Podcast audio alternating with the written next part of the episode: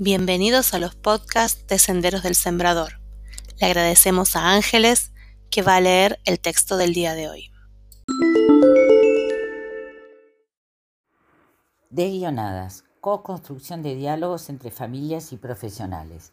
Autores Karina Gershberg, Gustavo Rubinowitz.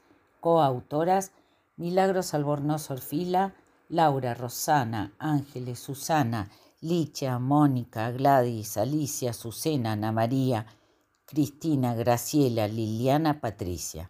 Senderos del Sembrador. Resumen.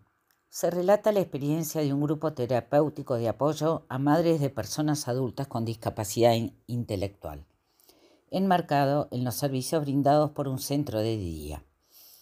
Este grupo en principio se reúne cada semana en torno a una compartida y determinada definición de un problema.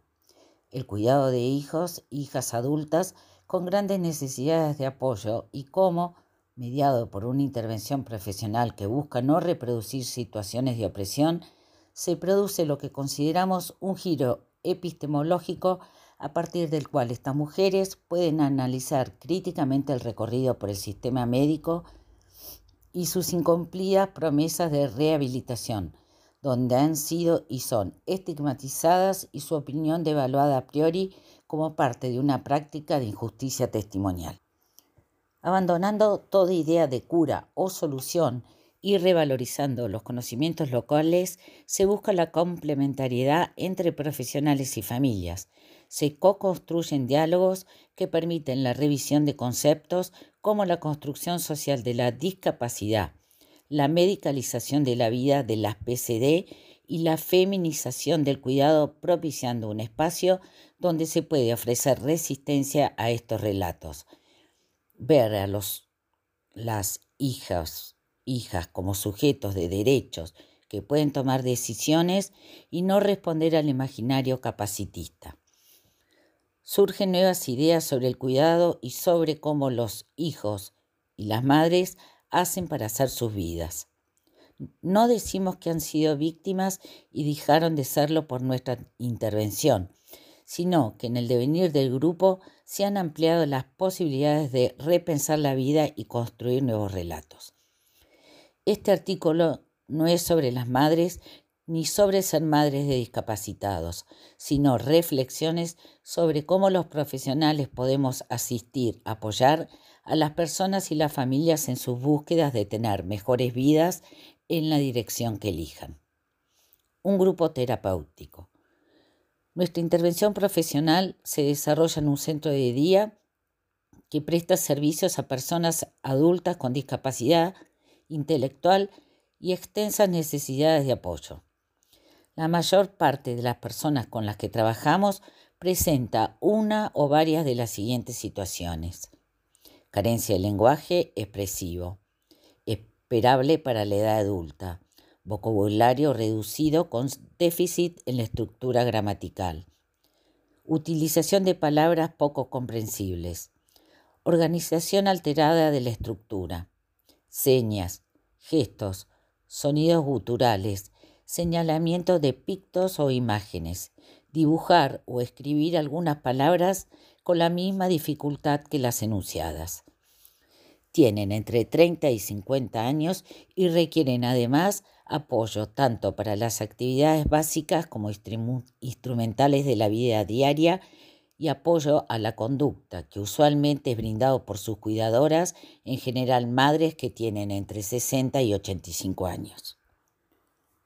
La sobrecarga física y mental que implica esta tarea para las cuidadoras a lo largo de los años y sin horizonte finalización es uno de los factores que deterioran la calidad de vida del grupo familiar, de las cuidadoras y de las personas con discapacidad. Se suma en esta etapa vital la aparición de otras situaciones de salud en todos los integrantes de la familia. En función de esta díada de cuidado, entendemos que no es posible atender a nuestros nuestras usuarios, usuarias como sujetos aislados. El interés institucional está puesto en la observación de cómo funciona todo el sistema y el objetivo es generar apoyos que tengan en cuenta esta situación.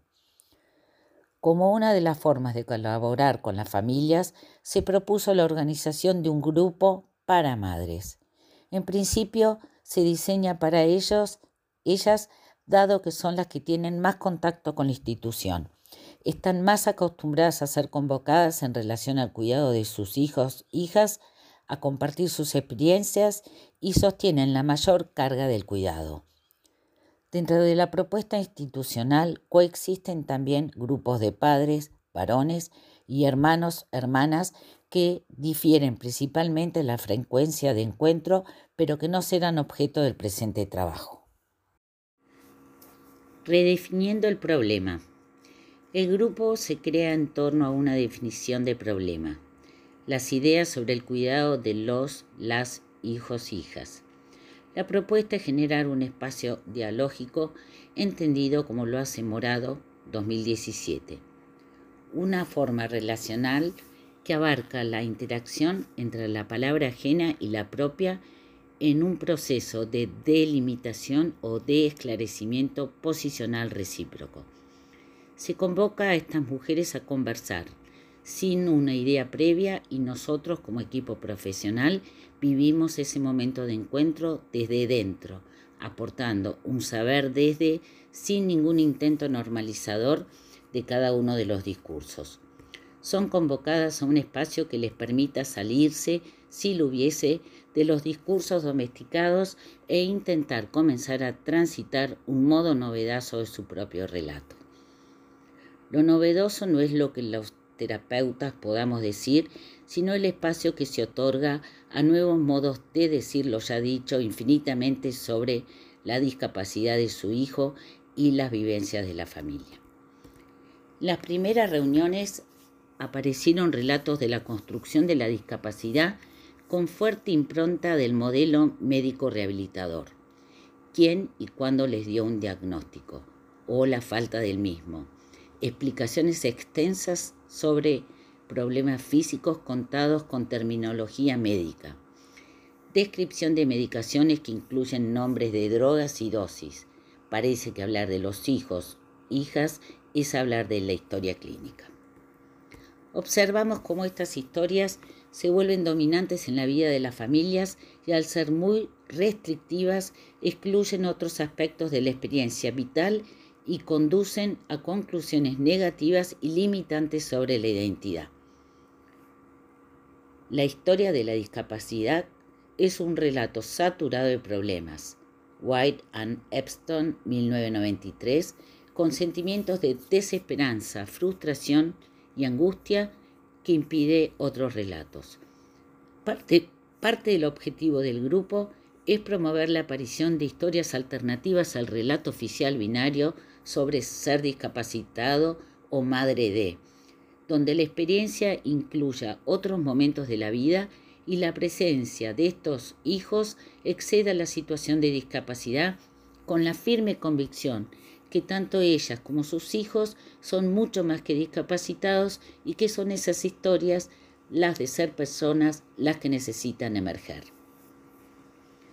Cuando estamos en el diálogo, no esperamos ni buscamos resultados, sino estar en el momento, en la conversación. Buscamos entender lo que ellas quieren que entendamos la mejor forma posible.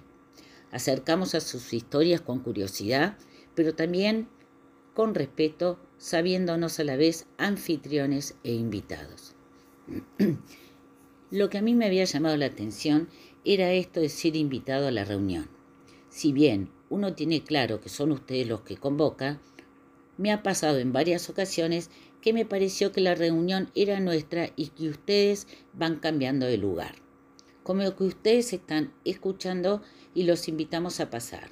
Otras veces los sentí a la par. Están dentro también del tema que se está hablando y otras veces los ubiqué en el lugar de anfitriones. Creamos este espacio de encuentro, pero a la vez en Entramos en sus historias, en sus vidas, con el cuidado que corresponde a esta postura de no saber. Nada sabemos ni pretendemos conocer sobre, la vida de estas mujeres, porque estamos abandonando las pretensiones de ser expertos sobre la discapacidad. que traemos de la formación universitaria específica y del recorrido profesional previo en instituciones dentro del modelo rehabilitatorio. El espacio institucional ofrecido es un espacio dialógico, donde se alojan todo, todo tipo de vivencias respecto a lo que ellas sienten.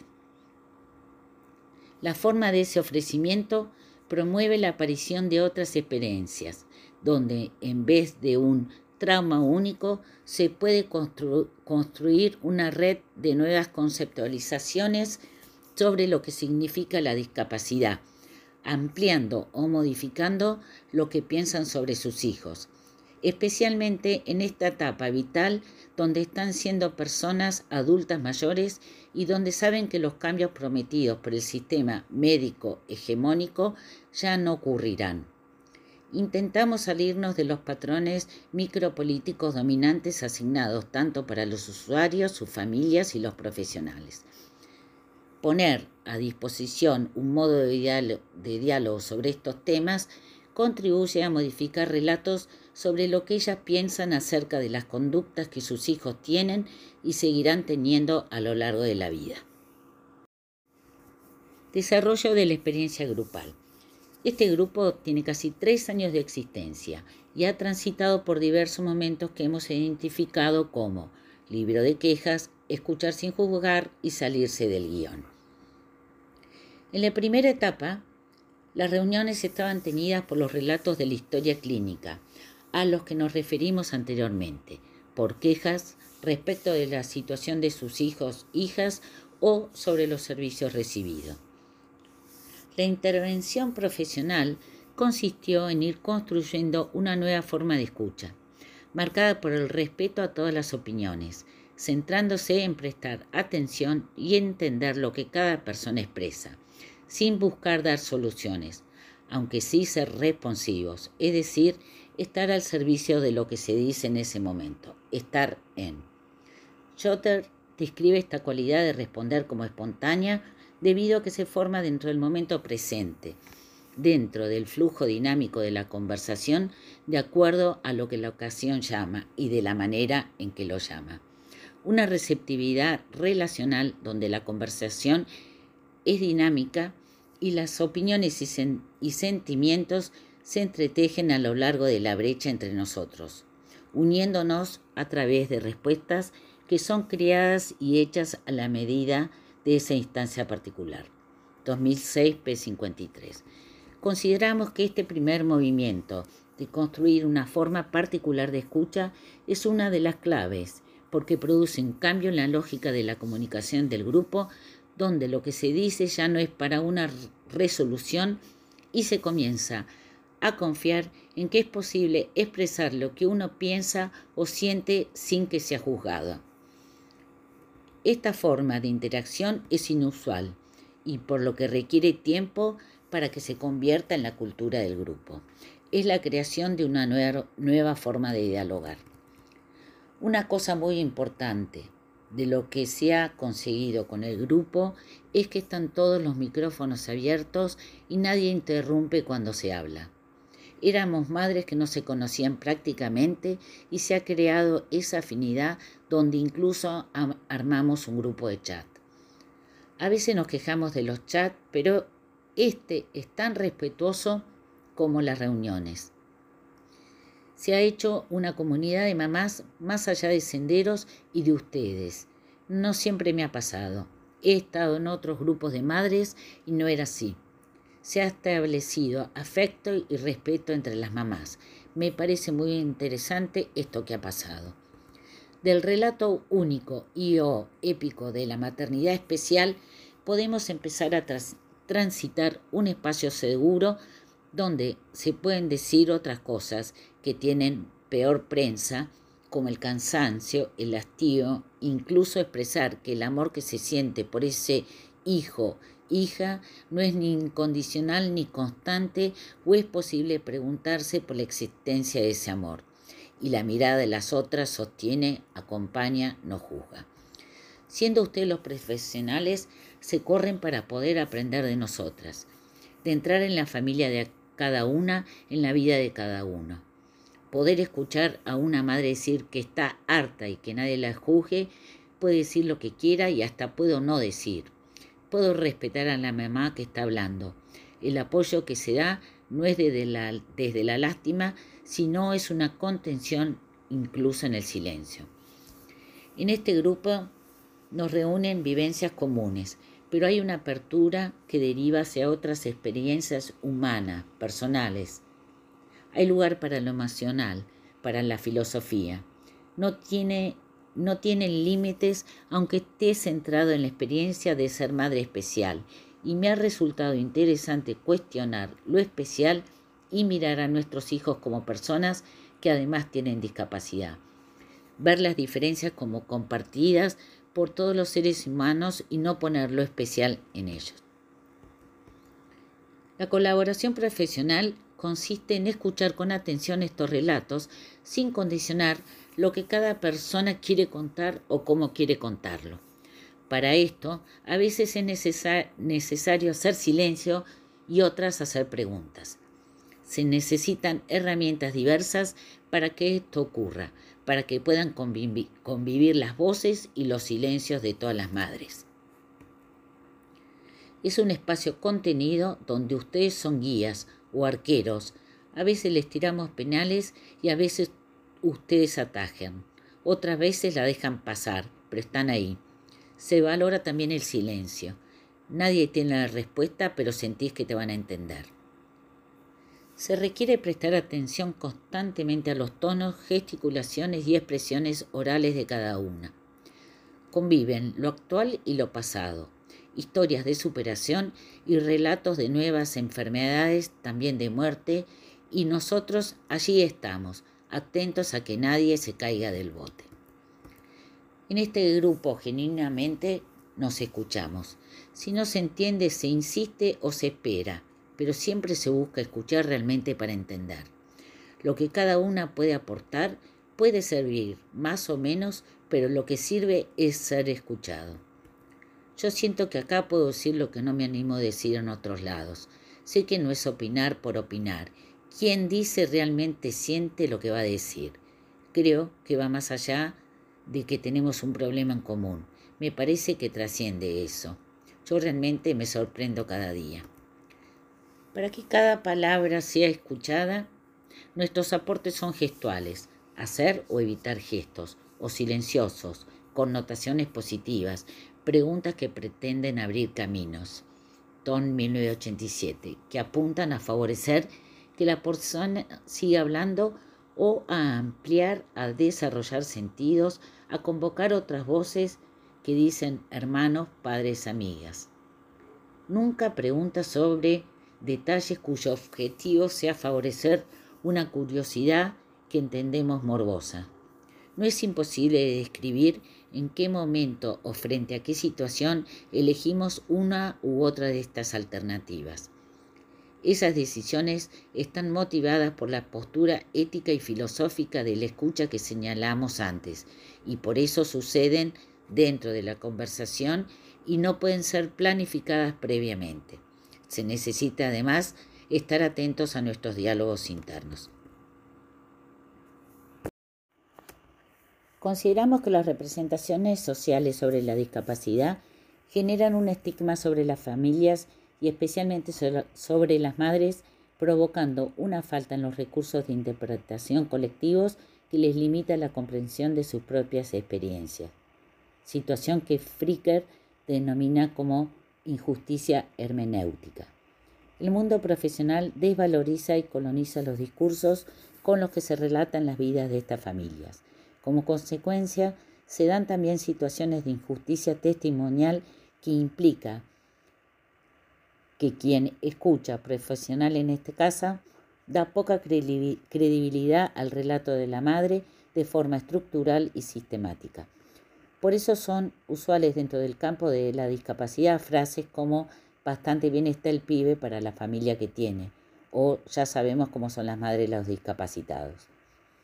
La conjugación de estas, de estas dos situaciones configura una injusticia epistémica donde alguien resulta agraviado específicamente en su capacidad como sujeto de conocimiento.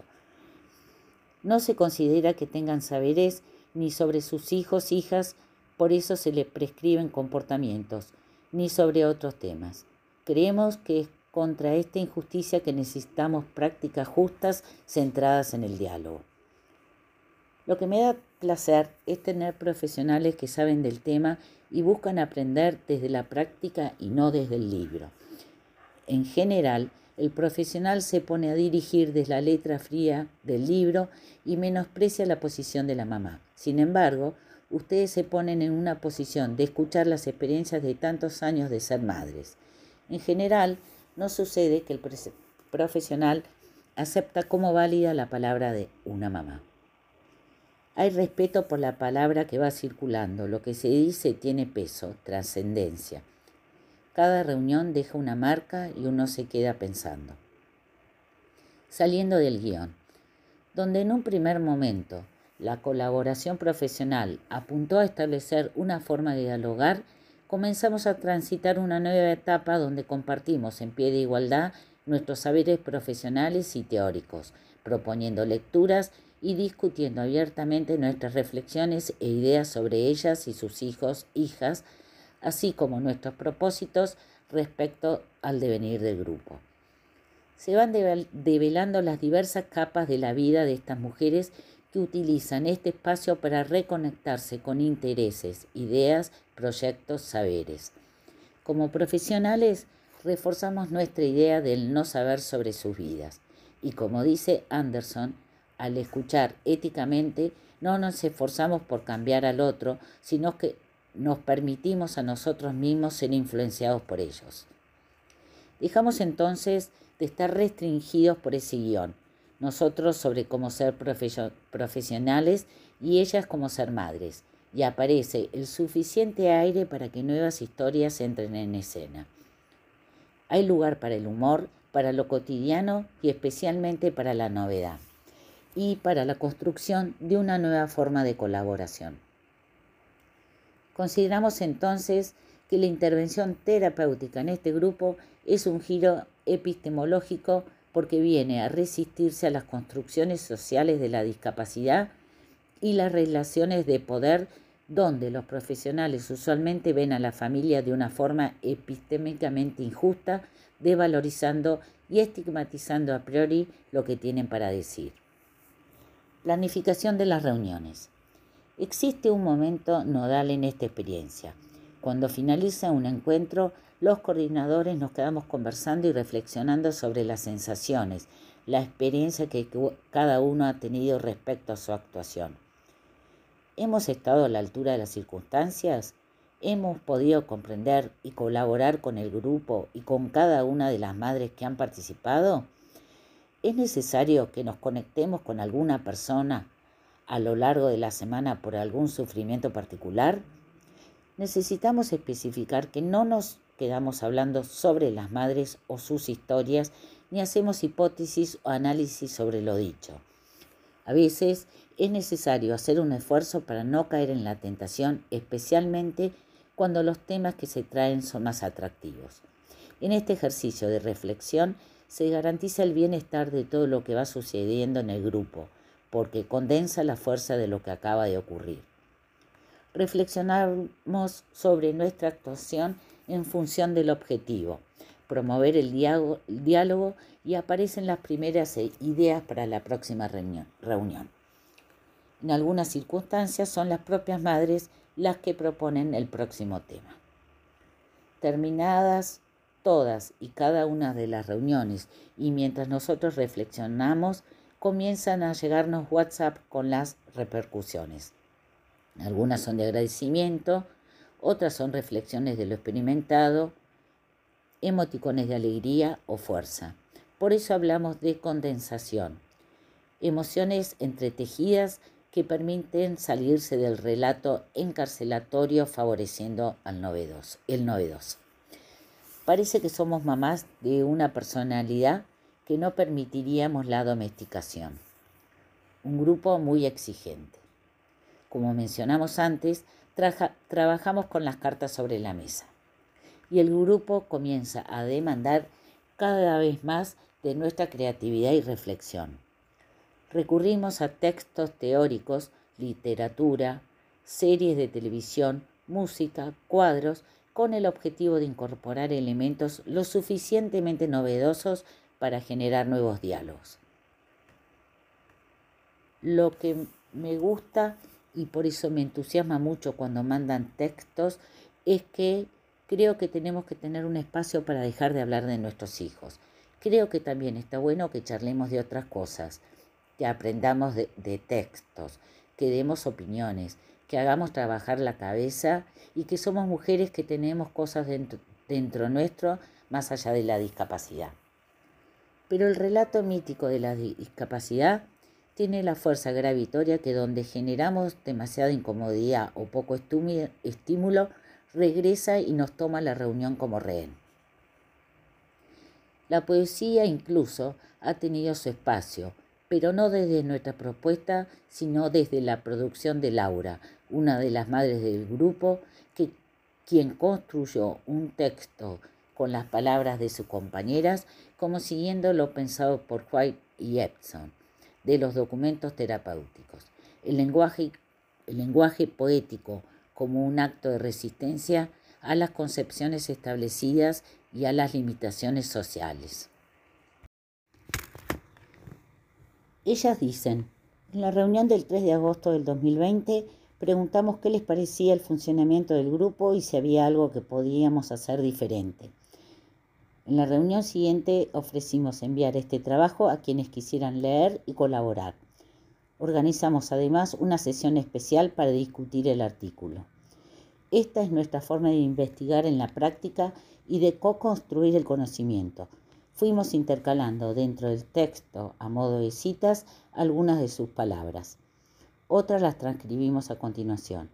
Como en cualquier edición, lo que queda fuera no es por menos valioso y nos sentimos comprometidos con cada palabra, las que incluimos y las que no. Creo que falta decir lo que estamos viviendo. Una pandemia donde por Zoom logramos llegar a comunicarnos, vernos, sentir que estamos juntas, salir del aislamiento. Lograr que estén en nuestras casas, ya no estamos en soledad. Poder hablar con otra persona que además comparte una experiencia similar. El relato que leí sobre la reunión de madres refleja, además de un gran profesionalismo, un profundo conocimiento de las familias de personas con discapacidad y un gran respeto por la opinión de las madres, cosa muy poco frecuente en otros grupos en los que he participado. Comparto totalmente lo que se dice en cuanto a sentirse escuchado y no juzgado. También me gustó el poner notas de humor para aliviar temas dolorosos y respetar los silencios. La palabra que me surge es comunión. Hay una unión y comulgamos todo lo mismo. Siendo un grupo de madres tan distintas, es una unión que hemos logrado de respetar, escuchar, aún en el disenso. Pienso que ustedes quieren generar un cambio con lo que están haciendo. Es un grupo que no es común. Yo no conozco muchas madres jóvenes con hijos con discapacidad que sean niños. El único contacto es en las redes sociales. Y yo digo, esas madres, esas familias, ¿será igual a como la pasamos nosotros? ¿Será el mismo modelo? ¿Será rehabilitatorio? Conclusiones conjuntas. Nuestra conclusión es una obviedad, pero lamentablemente no tanto. Estas mujeres son mucho más que madres. Sus hijos, hijas están en situación de discapacidad y no hay posibilidad de que esto deje de suceder. El modelo social que implica que la discapacidad es una interacción entre la sociedad y las barreras, no alcanza para explicar ni las dificultades, ni el dolor, ni el esfuerzo que el cuidado y apoyo supone. Los modelos de rehabilitación tampoco han aportado, ya que bajo la promesa de la normalización, explícita o no, hacen que las familias dediquen su vida a los tratamientos y se postergue para un después que no llega. A lo largo de este texto hemos elegido no utilizar definiciones teóricas sobre cuestiones que hemos descrito, como la decisión de priorizar el relato y la co-construcción realizada entre profesionales y madres. Por eso no incorporamos la definición de feminización de cuidado cuando hablamos de cómo son las madres las que cuidan, ni identificamos específicamente capacitismo al relatar la representación social de las personas con discapacidad. Pero todas estas ideas forman parte de nuestro acervo teórico y está presente en nosotros mientras intervenimos en el grupo, porque la postura del no saber es sobre, la vida de cada persona, no sobre cuestiones teóricas que influyen en la vida de todos. Tomamos en este texto una postura similar a la que intentamos en el grupo. Este texto no tiene un final porque esperamos sea fuente de nuevos diálogos. Texto de Laura. Mi suegro contaba de un mozo de bar de ruta que cuando no tenían algo de lo que pedían los clientes, respondía, hay pero no queda. Mucho más esperanzador que el más conocido es lo que hay. En este relato hay otras mujeres que ese lunes no pudieron entrar y quedarse a conversar. Por eso este grupo no es solo lo que queda, sino todo lo que hay. Dice Moni, hay vida y muerte como el jazmín tiene en sí lo blanco y lo amarillo. Hay culpa y disculpa en lo que señala Cris de sus buenas intenciones, luego pisoteadas como hongos por la impaciencia. Hay libertad de elegir en la represión, según Alicia, que ha preferido dejar encerrada la angustia para poder salir sin recaer. También hay quien ama y quien no corresponde como Raimundo y Leo, según lo mira Rosana, a través de esa preciosa anécdota de María Alejandra frente al espejo ensayando una y otra vez el amor en la palabra apo.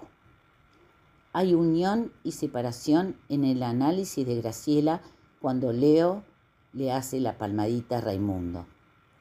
Todavía se te nota el acento humano.